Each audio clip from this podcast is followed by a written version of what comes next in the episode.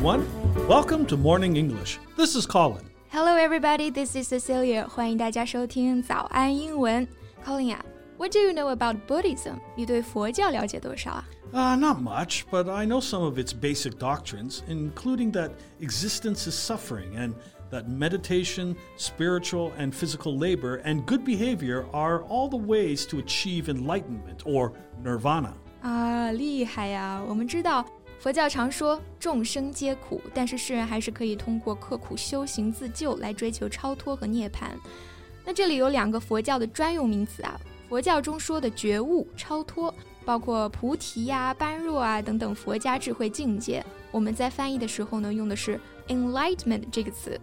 Well, it originally meant the act of enlightening or the state of being enlightened. 啊，它的本意是指启迪、教化的意思。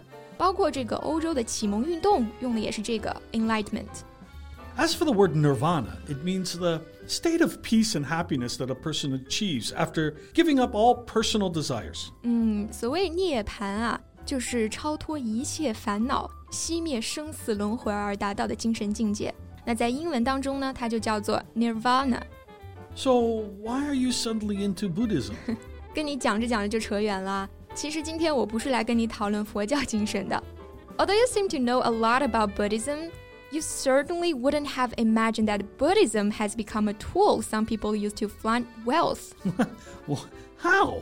Uh, by donating money to the temples? No, no, no. 如果是这样的话，倒也还好啊，至少确实还是捐了钱，做出了实质性的贡献嘛。但其实人家炫富的方式比这个要经济实惠多了。They simply take their luxuries to temples and take selfies. Well, why would they do that in a temple? A temple is not a luxurious occasion. 好奇吧？ 那接下来我们就来聊一聊这个十分诡异又可笑的现象啊！在节目的开始，给大家送一个福利，今天给大家限量送出十个我们早安英文王牌会员课程的七天免费体验权限，两千多节早安英文会员课程以及每天一场的中外教直播课，通通可以无限畅听。体验链接放在我们本期节目的 show notes 里面了，请大家自行领取，先到先得。我刚刚也说了，他们这种行为本质上是一种炫富，因为用到了 flaunt wealth 这个表达。Flaunt means to show something you are proud of to other people in order to impress them. 嗯，也就是炫耀、卖弄的意思。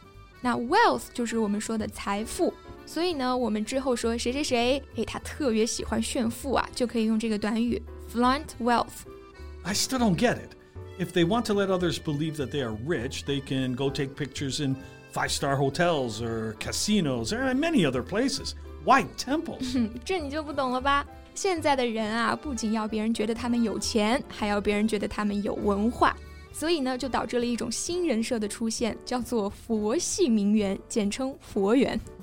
Well, are they truly interested in Buddhist culture? Not really. 因为随着网上同类型照片越来越多，大家就发现套路了。佛经是淘宝上九块九包邮买的。 那礼佛的清雅之处呢，其实是同一个酒店的大堂，喝茶的地方也可能是一个竹排轮流摆拍。Oh, come on, this is ridiculous. I remember reading before that there were people sharing hotel rooms and high tea just to take photos. And this is even more ridiculous than that. 是的，大家为了成为名媛都很拼啊！团购一个下午茶，每个人合影几张就走了。I just don't understand why people want photos together with tea. 好看嘛，各种精致的小碟子、小茶壶啊。不然你看人家为什么要叫 high tea 呢？就很高端，对不对？Oh, come on, don't talk nonsense. Our listeners might believe you. It was termed high tea because it was eaten at a high dinner table rather than a low tea table. all right, all right. 大家不要听我胡说八道啊！这个 high tea 它之所以叫 high tea，不是因为它很高端， 其实这个 high 它指的呢就是就餐的时候餐桌的高度，因为 high tea 一般是搭配高背椅放在晚餐桌上吃的。Yeah, it's a meal consisting of uh, cooked food, bread and butter and cakes, usually with tea to drink, eaten in the late afternoon or early evening instead of dinner. 嗯，准确来说呢，它其实应该翻译成傍晚茶。原本是指工人阶级在五至六点左右喝的下午茶，一般搭配土豆啊、肉啊之类的容易果腹的食物。那工人们吃饱了之后，才可以精神充沛的去继续工作。其实我们大部分人吃过的下午茶都是属于 high tea。And if you're wondering, if there is something called low tea, well, you are right. There is another type of tea called low tea. It's called so because, surprise, it's served at a low table. 大家记住了，low tea 可一点儿也不 low，它是上流社会在下午四点左右享用的下午茶。因为呢是坐在这个起居室矮桌上享用的，所以叫做 low tea，而且非常的讲究啊。茶壶得是纯银的，糖块必须是要用镊子取用的。主食架上除了精美的蛋糕之外啊，还要有小块的三明治、司康饼等等甜点和水果。Okay, I think I understand these people now. They just want to come across as socialites. Exactly. 费那么大脑筋，不就是为了塑造这种名媛的形象吗？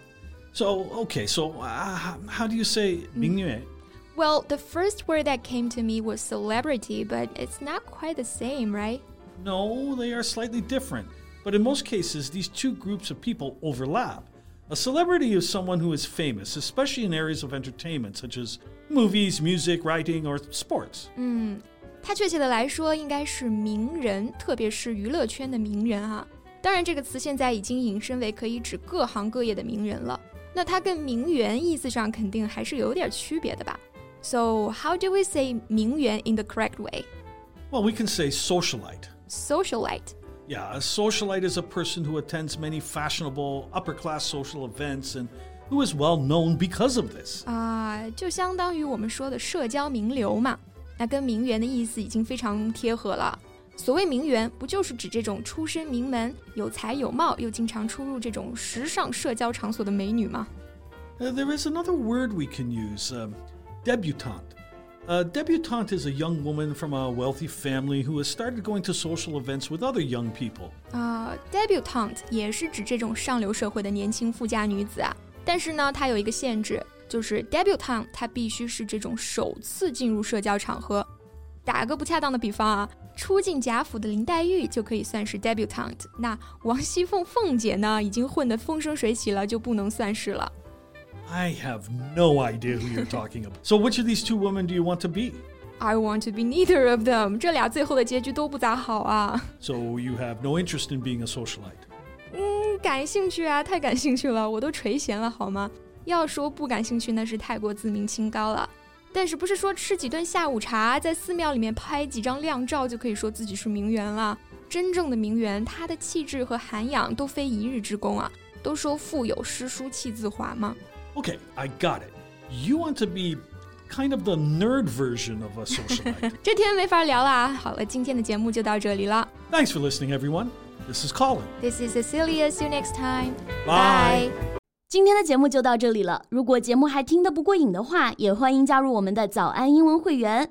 成为会员，您就可以无限畅听我们每天一场免费的中外教直播课，以及两千多节原创系统课程了。今天我们限量送出十个七天免费试听权限，试听链接放在我们本期节目的 show notes 里了，请大家自行领取，先到先得。This podcast is from Morning English。学口语就来早安英文。